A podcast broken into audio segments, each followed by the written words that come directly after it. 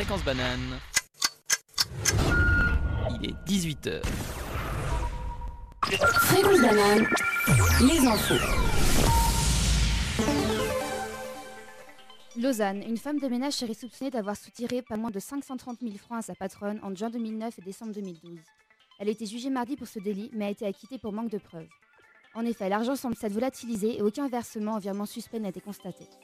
Lausanne, toujours samedi après-midi, plus de 2000 personnes ont manifesté contre les violences faites aux femmes. La foule arborait des pancartes et autocollants violets, couleur qui était ressortie lors de la grève des femmes le 14 juin dernier. Ailleurs en Suisse romande, d'autres actions se dérouleront jusqu'à aujourd'hui, journée internationale de l'élimination de la violence à l'égard de la femme. Morges, une foule de supporters de Genève Servette souhaitant assister à un match à la Vaudoise Arena ce samedi, ont loué un bateau de la CGN pour s'y rendre. Ils se sont confrontés à la gendarmerie qui a intercepté le navire pour des raisons de sécurité. La plupart des supporters ont été ramenés jusqu'à la gare de Morges, tandis que d'autres sont rendus à Lausanne pour la fin du match. Valais, un chalet au maillon de Chaumozon a été la proie des flammes dimanche matin. Le chalet a été entièrement détruit mais n'a fait aucune victime puisqu'il était vide au moment des faits. Une enquête a été ouverte par la police valaisanne pour connaître les causes de l'incendie. Au Tessin, les pluies incessantes ont fait monter de 25 cm le niveau du lac de Lugano.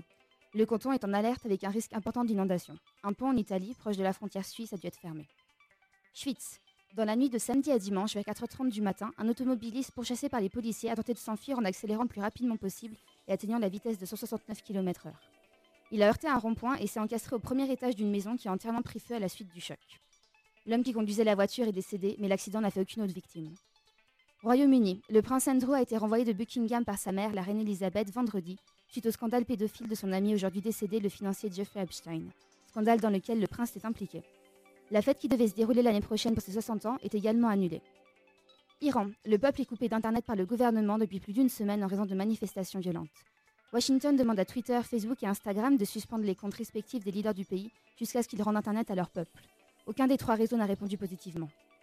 Au Congo, un petit avion avec à son bord 17 passagers et deux membres de l'équipage s'est écrasé deux minutes après son décollage sur une maison d'un quartier populaire à proximité de l'aéroport de Goma. Le pilote aurait raté son décollage. Au moins 26 personnes sont mortes dans le crash, concernant les membres de la- euh, comprenant les membres de l'avion ainsi que 7 personnes de la maison. Fréquence banane, la météo.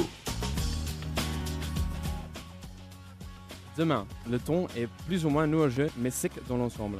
La fin de journée apporte un temps clair. Les températures matinales tournent autour de 7 degrés pendant la journée ont atteint 11 degrés maximum. Les températures minimales nocturnes seront de l'ordre de 6, euh, 6 degrés. Un vent du nord souffle faiblement. 18h, 19h. Micropolis. Et bonsoir à tous, vous êtes bien sur Fréquence Banane, c'est le début de la semaine, on espère que vous avez passé un bon week-end. Il est 18h et ce soir nous avons le plaisir de vous offrir un Micropolis sur le thème du M et du N. Toutes les chroniques et les musiques que vous allez entendre auront donc un lien avec ces deux lettres. Ce soir je suis accompagné de toute l'équipe Onyx, Léa, Bonsoir. Qui nous parlera cinéma ce soir avec La haine de Mathieu Kassovitz et aussi d'un film très récent, Les Misérables, réalisé par Lajli, Laura, Ciao. qui a préparé une chronique sur les mouvements féminin, mais pas seulement, puisque grâce à l'infocampus de Laura, vous connaîtrez tous les bons plans et les choses à faire cette semaine sur le campus. Et enfin, Shemon à la tech, Enchanté. qui nous parlera du métal, un style musical qui lui plaît particulièrement. N'oubliez pas que vous pouvez réagir en temps réel à l'émission sur WhatsApp au 079 921 47 00. Ça nous fait toujours plaisir de lire vos messages dans le studio ou sur les différents réseaux sociaux de la radio at Fréquence Banane. Mais tout de suite, on commence en musique avec New Light de John Mayer. Je vais aujourd'hui vous parler d'une très grosse entreprise qui vaut plus de 120 milliards de dollars. On va parler de Netflix. Juste pour savoir ici dans le studio qui a un abonnement Netflix? Moi aussi. Moi aussi. Ok, avec moi ça fait tout le monde, même ça n'en a un. Euh, donc d'abord Netflix, on va faire un peu d'histoire. C'est une entreprise assez jeune puisqu'elle a été créée en 1997 par Reed Hastings et Mark Randolph. Ils racontent qu'ils ont eu l'idée de créer Netflix après avoir dû payer des pénalités pour avoir rendu une cassette trop tard à la vidéothèque de leur quartier. Ils ont donc eu l'idée de créer une entreprise de location de cassettes par abonnement mensuel, mais problème, ils avaient prévu d'envoyer les cassettes à leurs clients par la poste, mais les cassettes ne rentraient pas dans les boîtes aux lettres. Ils ont donc décidé de se tourner vers le DVD qui commence à arriver sur le marché à cette période. Pendant deux ans, la société va avoir du mal à s'installer et frôlera même la faillite plusieurs fois. Les gens préférant encore aller au magasin pour louer leur DVD ou tout simplement regarder la télé. C'est en 2007 que Netflix décide de se lancer dans la vidéo à la demande en créant leur site, d'abord uniquement aux États-Unis, et en 2010, ils décident de commencer à développer la plateforme dans le monde entier, d'abord dans les pays anglophones comme le Canada ou le Royaume-Uni, Et euh, Netflix arrive en Europe en 2014 et finalement aujourd'hui Netflix est disponible dans le monde entier, sauf dans trois pays où le gouvernement interdit l'interdit. En fait, c'est la Syrie, la Chine et la Corée du Nord. Ça, c'était pour l'histoire de Netflix. Aujourd'hui, Netflix comptabilise plus de 150 millions d'abonnés. euh, c'est énorme. Et ça reste la plateforme préférée des jeunes Suisses. Alors, je me suis demandé comment, euh, ils sont arrivés, alors, alors que c'est arrivé qu'en 2014, ils ont réussi à s'imposer aussi vite et aussi fortement. D'abord parce que les dirigeants de Netflix ont très bien réussi leur début en achetant les droits de séries très populaires comme Breaking Bad, Prison Break ou encore The Walking Dead, mais aussi dans leur transition vers le futur. Aujourd'hui, Netflix, ils produisent eux-mêmes des séries comme, et ça représente 9% de leur catalogue. Mais leur objectif, c'est que d'ici 5 ans, la moitié du contenu proposé sur la plateforme soit du contenu produit par eux-mêmes. Et tout cela, c'est très réfléchi puisque Netflix a accès à beaucoup de données concernant leur plateforme, comme pourquoi et quand les spectateurs arrêtent de regarder une série ou un show, quelle série marche le mieux et à quelle période de l'année, avec quels acteurs et sur quel sujet. La toute première série que Netflix a produite en analysant les données de ses utilisateurs, c'était House of Cards. Et au vu du succès que la série a reçu, on peut se dire que ça fonctionne plutôt bien. Netflix euh, aussi créé l'addiction chez vous, en plus d'analyser les données de tous les utilisateurs pour savoir quelle série produire ou de quelle série il est judicieux d'acheter les droits. Netflix analyse aussi votre comportement individuel sur la plateforme, c'est-à-dire quel type de série ou de film vous regardez souvent avec quels acteurs. Pour être sûr que quand vous aurez terminé votre série préférée ou un film, l'algorithme vous conseille de regarder un nouveau programme qui correspond à vos goûts et aux tendances du moment. Un fan d'animé japonais aura donc une page d'accueil très différente de celle d'un amateur de documentaires animaliers. Chaque personne a une page d'accueil Netflix pensée pour lui plaire et cela va jusqu'à la miniature et aux extraits de la série que Netflix vous montre lorsque vous passez le doigt ou la souris dessus. Netflix s'adapte à chaque utilisateur et c'est ce qui fait que la majorité des personnes qui ont essayé le mois gratuit de Netflix finissent par prendre un abonnement chez eux. Netflix fonctionne aussi très bien parce que beaucoup d'argent est investi dans leur programme. On s'en doute, Netflix rapporte énormément d'argent vu le prix de l'abonnement et le nombre d'abonnés. Leur chiffre d'affaires représente cette année plus de 12 milliards de francs. Mais l'entreprise américaine cherche toujours à faire des économies sur leurs gains. Et ça, par exemple, en ne payant systématiquement pas d'impôts dans les pays où ils sont installés, comme en Suisse ou en France, par exemple. Netflix préfère payer ses impôts au Delaware, un État des États-Unis, ou aux îles Caïmans. C'est vu comme une grosse injustice par les créateurs de contenu de ces pays parce que, en général, les taxes sur le cinéma ou les entreprises proposant des séries ou des films comme Netflix sert à subventionner le cinéma des pays en question. Il est aussi reproché à, Netflix de ne pas développer suffisamment de contenus locaux, comme une série ou un film euh, développé en Suisse par exemple, mais plutôt à créer du contenu très américain et à l'exporter dans le monde entier. Les réalisateurs de films et séries critiquent cette stratégie qui tue le cinéma local et uniformise son contenu produit. C'est pour ça que lors du festival de Cannes, alors qu'un film Netflix était en compétition pour la Palme d'Or, le public a copieusement hué le To Doom de Netflix en signe de protestation. Mais Netflix, ça fonctionne également très bien grâce à sa communication très efficace qui vise essentiellement les jeunes. Sur les réseaux sociaux, d'abord, on assiste à une personnification de Netflix qui fait de l'humour et répond à ses followers comme s'ils étaient amis. Euh, par exemple, les, followers de Netflix sur Twitter l'appellent Néné.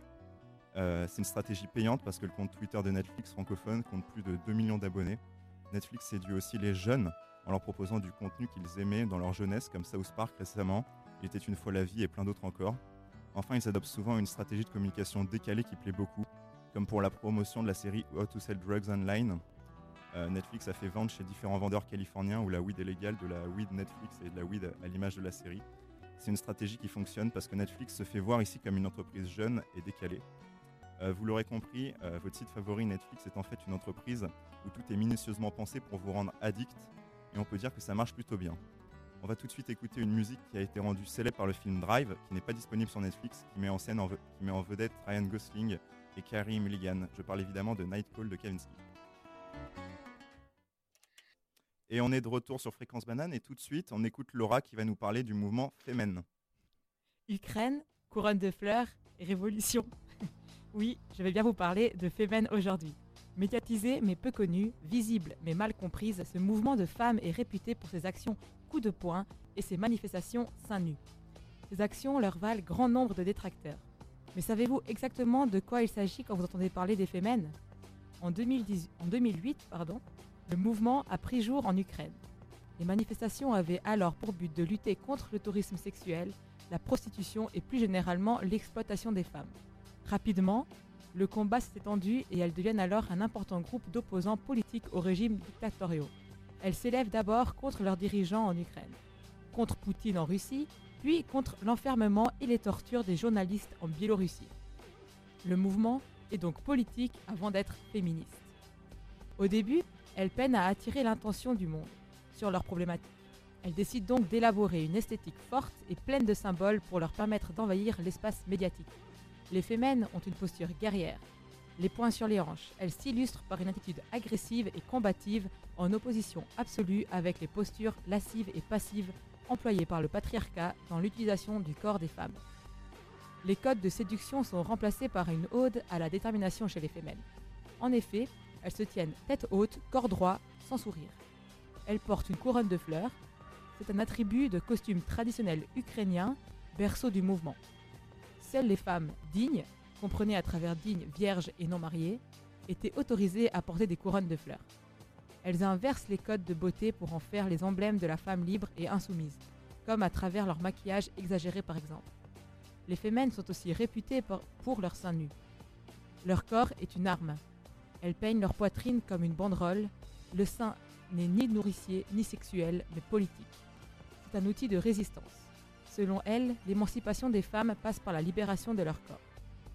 Enfin, elles portent des slogans courts et percutants. Il est possible de regarder leurs seins, mais il est impossible de ne pas voir les messages qu'ils portent. Elles pensent qu'aujourd'hui, les hommes n'écoutent pas la parole des femmes. Ce qui les interpelle, c'est de voir des seins nus. C'est pourquoi, pour se faire entendre et pour se faire voir, elles se dénudent, mais encore une fois, ça n'a rien de sexuel. Depuis 2015, le mouvement est présent dans 13 pays. Chaque groupe milite pour ses intérêts et pour les mouvements politiques de sa région ou parfois pour des opérations coordonnées. Les actions visent à combattre trois piliers, les dictatures, l'industrie du sexe et les religions, donc toutes les formes de domination et de hiérarchie imposées par le système patriarcal. Les femmes s'opposent aussi aux organisations hiérarchiques verticales, autoritaires et violentes. La solution, selon elles, pour en finir avec ces trois piliers, c'est l'éducation, l'indépendance économique, l'accès au travail et la défense constante des droits humains. Bref, au-delà de toute revendication purement féministe, les femmes se veulent humanistes, en refusant chaque système de domination d'un groupe sur un autre, que ce soit le racisme, la xénophobie, l'homophobie ou l'intégrisme. Souvent, on mêle femmes à violence, mais leurs actions se veulent puissantes, provocantes, mais pacifistes. Ce sont les réactions que les actions et revendications des femmes provoquent qui sont brutales. Ces réactions peuvent venir des forces de l'ordre, des services de sécurité ou des citoyens. Les femmes sont régulièrement poursuivies en justice, emprisonnées, passées à tabac, menacées et parfois même torturées. La manifestation seins nus est une arme de résistance pacifique redoutable dans la quête d'une société idéale où chaque individu se reconnaîtrait en égal de l'autre. En bref, pour les femmes, every woman is a riot. Chaque femme porte en elle la révolte. Merci beaucoup Laura. N'hésitez pas à vous nous dire ce que vous, vous pensez du mouvement Femen euh, sur WhatsApp au 0739 921 47 00. Euh, tout à l'heure, on a écouté John Mayer dans le morceau que nous allons écouter. Il est aux côtés d'une légende de la guitare, puisqu'en 2011, dans son classement des 100 plus grands guitaristes de tous les temps, le mensuel Rolling Stone le positionne en deuxième position juste derrière Jimi Hendrix. On écoute tout de suite Magnolia de Eric Clapton et John Mayer. Vous êtes toujours sur Fréquence Banane, on va parler musique avec Shemon, notre tech, qui va nous parler de métal. Chronique Metal New Gods. Aujourd'hui, je vais vous parler d'un sujet qui me tient à cœur, le métal. Plus spécifiquement, un groupe qui, me vaut, vraiment, qui vaut vraiment la peine, The Artist Murder. The Artist Murder est un groupe de deathcore australien originaire du Sydney. Le groupe compte 3 EP et 4 albums, actuellement en contrat avec le label Nuclear Blast Records un label très connu qui a signé des autres artistes comme Creator, Meshuggah et beaucoup d'autres. Formé en 2006 avec les membres originaux, ils ont enregistré une démo. Ils euh, retournent au studio en 2008 pour enregistrer leur seconde EP intitulée Infinite Death. Par inadvertance, la chanteuse américaine Katy Perry a attribué plus de popularité au groupe lorsqu'elle a tweeté la vidéo d'une fan jouant leur chanson avec les pattes de son chat. Après deux ans de tournée internationale sans relâche, leur chanteur principal a quitté le groupe car trop de différences créatives et pas assez d'évolution dans leur sonorité death metal. On a euh, un an à passer avant que le groupe trouve un nouveau chanteur, Chris CJ McMahon. Le groupe est tellement impressionné par ses vocales lors de son audition qu'il est immédiatement accepté. En 2010, ils ont sorti leur premier LP ou album studio intitulé The Adversary. Le groupe a connu beaucoup de changements de musiciens pendant des années. Seuls le guitariste et le batteur sont restés. En 2012, une tournée réussie a permis au groupe de voyager aux États-Unis pour y enregistrer son second album avec le producteur Will Putney. Euh, Après leur tournée australienne aux côtés de Fear Factory en septembre 2012, l'album Hate est commercialisé euh, avec le single Reign of Darkness. Le groupe était le premier groupe d'extrême metal à atteindre le top 40 en Australie grâce à cet album.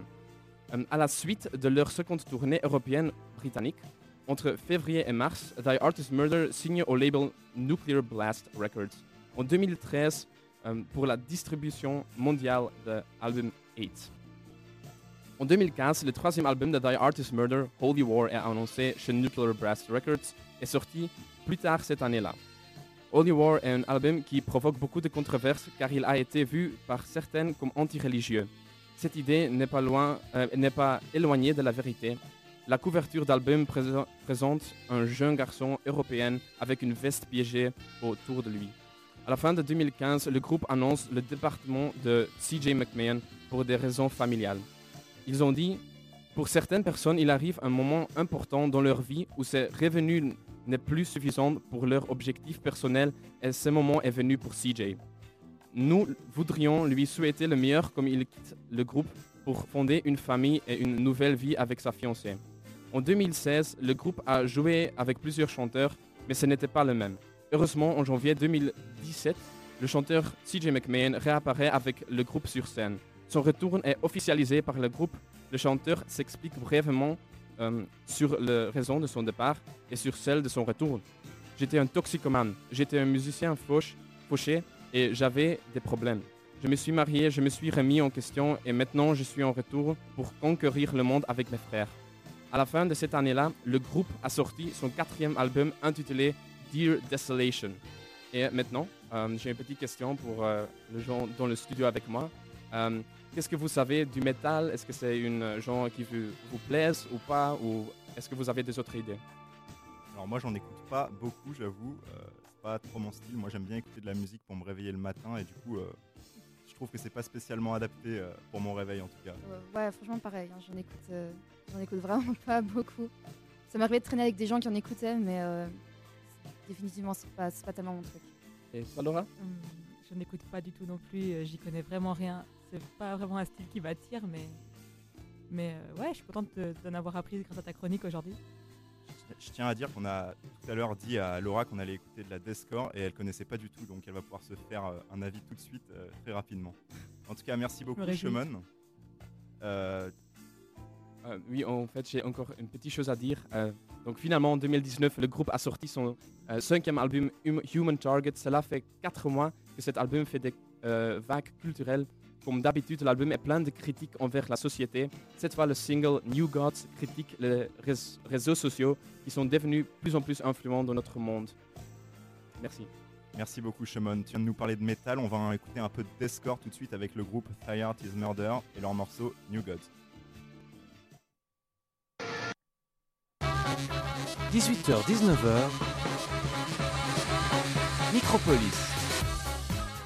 Et il est 18h33, on se remet doucement de nos émotions après un peu de Descore. Euh, vous êtes sur Fréquence Banane et on est déjà à la moitié de ce Micropolis. Il nous reste encore l'Infocampus à écouter pour tout savoir du programme de cette semaine et un quiz où l'équipe va s'affronter. N'oubliez pas que vous pouvez aussi participer à cette émission euh, en nous écrivant au 079 921 47 00. Fréquence banane. L'infocampus. Tout à l'heure, Dominique Bourg donnera une conférence sur la démocratie. Il pose la question La démocratie a-t-elle encore un avenir? Dans le contexte suisse, une telle question paraît provocante. Mais il suffit d'élargir le regard pour remarquer les puissantes menaces qui pèsent sur les régimes démocratiques. La conférence commencera à 19h et se terminera à 21h. Elle se déroulera à l'Ola du Palais de Rumine. L'entrée est libre et sans inscription dans la limite des places disponibles. Demain, de midi à 14h, Accueil Santé et ses étudiants étudiantes se déplaceront sur le campus d'Anthropole durant les pauses. Ils vous prodigueront conseils et informations sur votre santé sexuelle. Encore demain, à Génopode, à de 13h45 à 14h45, le conférencier Luca Opizzi vous donnera des conseils sur votre méthode de travail et notamment sur la gestion du stress. Les inscriptions se font sur place, auprès du service d'orientation et carrière ou directement en ligne. Demain, toujours, de 18h30 à 20h, se déroulera une conférence publique sur inscription. Elle portera sur les JOJ de Lausanne 2020 et leur impact sur l'environnement. Comment intégrer la durabilité au cœur de cette manifestation? Sera la question au centre du débat. La conférence se déroulera à Internef en salle 126. Jeudi 28 novembre de 17h15 à 18h15, le professeur associé à la FBM et médecin adjoint au service de, méde- de médecine interne du CHUV, Claudio Sartori, donnera une leçon inaugurale sur la santé. La conférence se tiendra à l'auditoire Y, Paterno, Bunion 25A à l'Agora. Elle est intitulée Et si ma santé était déjà programmée à ma naissance? Et pour finir sur une note bien moins intellectuelle, durant toute la semaine se déroulera le festival de satellite et Zelig, le Zadelig. Donc, du 25 au 28 novembre, plusieurs événements auront lieu dans ces lieux.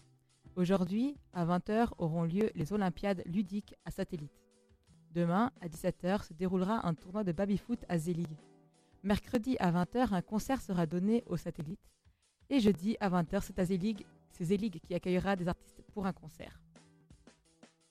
C'était Marilyn de Maquette Salomo. Tout de suite, c'est Aliane nous parler cinéma avec deux très bons films, La haine et Les Misérables. Il y a quelques jours sortait le film Les Misérables de Lajli. Il a en commun avec le livre de Victor Hugo, outre le titre, le lieu, la commune de Montfermeil, et la misère des personnages qui y vivent. Le film suit trois policiers de la BAC qui évoluent à Montfermeil. Alors qu'ils tentent d'arrêter Issa, un jeune du quartier, ils se retrouvent encerclés par les amis de ce dernier, l'assomment et commettent par ce fait une bavure policière. L'un des jeunes a filmé toute la scène et menace de dévoiler la vidéo compromettante pour les trois policiers. Comme le film vient de sortir, euh, bah, j'ai pas encore eu le temps d'aller le voir au cinéma, et je peux malheureusement pas en proposer une analyse. Par contre, la sortie de ce film, il partage les grandes lignes et les thèmes d'un autre film que j'ai vu, et que j'ai revu hier pour le coup, et qui me, permet de lui dresser dans le thème du jour, vous l'aurez compris, c'est le film La haine. Ce film de Mathieu Kassovitz fêtera ses 25 ans l'année prochaine, et en 1995, il a, comme Les Misérables aujourd'hui, fait l'effet d'une bombe à sa sortie. Alors je me suis demandé, qu'est-ce qui a fait que La haine, un film dont le titre pousse à l'aversion à la détestation, c'est la définition du mot haine, a eu l'effet d'un aimant envers le public et continue de plaire plus de 20 ans plus tard. Le film se déroule en 1995, après une nuit d'émeutes opposant les policiers aux jeunes d'une cité. On rencontre les trois personnages principaux, Saïd, Vince et Hubert. On apprend que Vince aimerait, venger, un de ses amis, dans le coma suite à une bavure policière, que Hubert, un pacifiste, souhaite quitter la cité et que Saïd a un rôle de médiateur entre les deux. On va les suivre sur une journée, alors que Vince trouve un revolver et qu'ils apprennent la mort de leur ami dans le coma. La haine, déjà, tout le monde sait ce que c'est. C'est un sentiment qu'on est tous amenés à connaître, ou plutôt à subir au cours de notre vie. Peu importe qui on est, peu importe où on est. Dans le film, la haine est jetée dans un décor de banlieue et, euh, et de jeunes qui expose la violence banale des situations de vie. En soi, déjà présente dans le titre, la haine se retrouve sur tous les points du film. C'est elle qui sert de véritable, décor de vie à Saïd, Vince et Hubert, qui apprennent à évoluer dans cet univers. C'est aussi la haine, au-delà de l'amitié, qui les unit et leur trouve des buts. Les trois personnages se connectent vers leur rejet commun dans la société. C'est dans ce cadre aussi pessimiste que le public, par conséquent chaque spectateur, éprouve de l'empathie et une certaine sympathie pour les personnages qui subissent et ressentent la haine. Le spectateur est aussi entièrement immergé dans leur monde via leur personnalité, leurs rêves, leur humour et leur langage. L'une des, particularités du film est également qu'il se déroule sur 24 heures. Le sentiment de haine qui s'étend, se tend et se tord sur une journée isole un jour seulement de l'existence de trois personnes de cité et la rend invraisemblable- invraisemblablement réaliste. La haine fait aussi preuve d'originalité en se déroulant en majeure partie à Paris, en pleine ville, hors des sentiers connus de la cité, où chacun des trois jeunes comprendront quelle haine différente les anime et découvriront de quelle manière ils souhaitent la combattre. Hubert, par exemple, il haït sa cité et veut en partir, tandis que Vince est animé par une haine vengeresse envers les policiers. C'est également cette haine qui les rattrape tous à la fin du film. Sans vous spoiler, parce que je ne sais pas si vous l'avez tous vu ici, je vais résumer la fin en une phrase du personnage d'Hubert. La haine attire la haine. Cette phrase crée une spirale sans fin de rejet, de colère et de violence qui se retrouve autant chez les policiers que chez les jeunes et complète le cercle de la haine. 25 ans plus tard, c'est le cercle qui s'élargit, puisque dans Les Misérables, c'est toujours la haine sur une journée. Sans être une copie du film de Kassovitz, Les Misérables en reprend des points essentiels, comme la vengeance, la violence banale dans la vie des jeunes, la réalité de leur quotidien et bien sûr la haine qui se retrouve partout dans le film. L'empathie du spectateur se retrouve toutefois ailleurs, puisque Les Misérables prend le problème à contre-pied en suivant cette fois trois policiers. Au final, souhaite à ce dernier film le même succès que son prédécesseur, ce qui semble plutôt bien parti puisqu'il représente la France comme pays étranger aux Oscars. J'espère qu'on aimera Les Misérables autant qu'on aime la haine. Merci beaucoup Léa. Euh, vous avez prévu d'aller voir le film euh, et Laura? Euh, pas encore, mais pourquoi pas, ça pourrait être intéressant. Oui, ça peut vraiment être intéressant. Moi, j'ai pas de plan encore pour euh, cet week-end. Moi, clairement, clairement, je vais aller voir. D'accord, merci beaucoup. Euh, tout de suite, on écoute euh, The King of Pop, Michael Jackson, avec Man in the Mirror. On est de retour sur Fréquence Banane. On a reçu euh, pendant la musique euh, un message d'un jeune homme qui nous dit merci de passer du métal, que c'est pas son style, mais qui trouve ça sympa d'en passer pour tout le monde à la radio. Euh, bah, merci beaucoup à toi de, de prendre le temps de nous écrire. En attendant, c'est l'heure du quiz sur Fréquence, Moment- sur Fréquence Banane, un moment que j'attendais avec impatience pour savoir qui va gagner cette semaine. La dernière fois, c'est Laura qui avait gagné, il me semble. Certainement. Euh, chaque réponse euh, des questions de ce soir commence soit par la lettre M ou par la lettre N. Euh, c'est bon pour tout le monde, vous êtes prêts? Ok. Oui. Euh, Donc on commence avec Shemon. Mhm. Euh, on cherche le nom d'une confiserie américaine au chocolat enrobée de sucre coloré. Nutella? Euh, non, pensez aux M&M's. Ah. Euh, pour Laura maintenant, euh, le nom d'un auteur de théâtre qui a notamment écrit L'école des femmes ou la maladie ou le malade imaginaire, pardon. Molière? Ouais, bravo. Je crois que Léa a un peu soufflé. Pas du tout. Euh, bah, pour Léa, du coup, euh, le nom de la célèbre actrice américaine des années 50. Marilyn Monroe. Ok, bravo. Yeah. Tout de suite. Euh, pour Shomon, euh, le nom de la capitale du Kenya. je, je skip, je sais pas. Désolé. Les autres, vous savez, pour gagner le point. Aucune idée. Ah, tu peux Il y a Laura qui, essaye de tricher là. Euh, ok, Laura, j'ai j'ai une, question, euh, une question compliquée pour toi. Vas-y, dis-moi. Euh, je sais pas si tu as des notions de japonais. Pas du tout. Alors tu vas me tra- je vais te donner un mot en français, tu vas me le traduire en japonais. Si tu as regardé un peu d'animé euh, dans ta vie, peut-être que tu as une chance de t'en sortir. Je vais t'aider, Laura. Le mot c'est quoi? Euh, je sais pas, vas-y, Léa. Nani? Ouais, bravo Léa. Euh, comme quoi ça sert euh, de regarder des animés. Donc là, euh, on est déjà à deux points pour Léa, un pour euh, Laura et Shemon euh, la bulle encore pour l'instant. Euh, bon du coup, euh, ça skip la question de Léa, on passe à Shemon. Euh, on cherche le nom du célèbre pasteur afro-américain, militant non violent pour le mouvement des droits civiques aux USA. C'est Martin Luther King. Ouais, bravo, un point pour Shemon. Ouais. Euh, on passe à Laura. Euh, on cherche encore un autre homme célèbre qui a été président de l'Afrique, président de l'Afrique du Sud. Nelson Mandela Voilà, bravo, vous êtes super fort ce soir. Yes, merci. Tout le monde a deux points. Euh, bah donc, euh, on passe euh, à la question décisive. Non, Shemon en a qu'un. Ouais, c'est ça. Ah, Euh, alors pour Léa, euh, le nom du quotidien le plus lu en Suisse romande. Le matin Non. Le monde Non, c'est un Le- quotidien gratuit, c'est 20 minutes. Le 20 minutes Ouais. Ah, ça, ouais, Ça bah. compte pas dans les points du coup. Ah. Euh, une question euh, simple et tu es obligé de savoir y répondre. Euh, le nom de l'émission de 18h à 19h sur Fréquence Banane demain. Je pense que c'est le Micropolis. Ouais, facile. Ok. Ouais. On entre dans le dernier tour. Vous êtes tous à deux points. Euh, on commence par euh, Laura. On parle euh, d'un dessin animé maintenant. Quel est le nom de l'acolyte enfant du scientifique Crick Hmm, Moïse Non, Morty. Morty Ok, toujours, euh, enfin plus difficile maintenant pour Léa, toujours sur le thème de fréquence banane. Euh, le nom de l'émission tous les jours juste avant le café Kawa. Quoi? C'est pas une émission où on parle, mais c'est une émission euh, musicale. Euh, Morning quelque chose Ouais, je c'était le Morning Vibes. Les Morning Vibes. le, le point il compte? Non. Oh, Euh, donc pour Shemon, là je rappelle que le premier qui trouve, il gagne. hein. On est à deux partout. euh. Bon, alors, dans quel canton trouve-t-on la commune de la Chaux-de-Fonds? Oui, je suis pas suisse, donc je, skip, je suis désolé. Dans le canton de Neuchâtel. Euh, je pense que peut-être Laura peut gagner encore une fois le quiz ce soir. Je lui demande le nom de l'ex-première dame des États-Unis. Euh, Ah, mais là c'était une question de rapidité. euh, Si tu trouves pas comme ça, c'était Michelle Obama. Bien sûr, bien sûr. Euh, Ah, bah, peut-être pour Léa, du coup. Peut-être que La victoire reviendra à Léa. Euh, de quelle célèbre marque Georges Clooney fait la publicité Nespresso. Et voilà. Donc, victoire. Victoire de Léa, Bravo, Léa. bravo. Merci. Euh, bah, t'es championne en titre, du coup. Bah, très bien. On va maintenant écouter un morceau qui nous tenait à cœur de vous passer ce soir. On a été très attristés ici par l'annonce du décès du rappeur Népal la semaine dernière. On tenait donc à lui rendre un hommage à notre manière ce soir en passant une de ses musiques. On écoute Rien de spécial de Népal. Voilà, c'était Népal avec rien de spécial. Quant à nous, on arrive à la fin de cette émission. On espère qu'elle vous aura plu. Merci à vous de l'avoir écouté. Merci à ceux qui nous ont envoyé des messages sur WhatsApp. Et surtout, merci à l'équipe Onyx, Léa, Bah, merci à toi. Laura Ouais, merci à toi, Maxime. et Shemon à la tech. Merci beaucoup, Max- Maxime, pour gérer tellement bien. Merci, merci beaucoup. Shemon, merci à vous euh, d'avoir été là. Tout de suite, retrouvez dans ton campus jusqu'à 21h. Euh, merci beaucoup de nous avoir écoutés. On se quitte avec Sur ma vie de Nemia.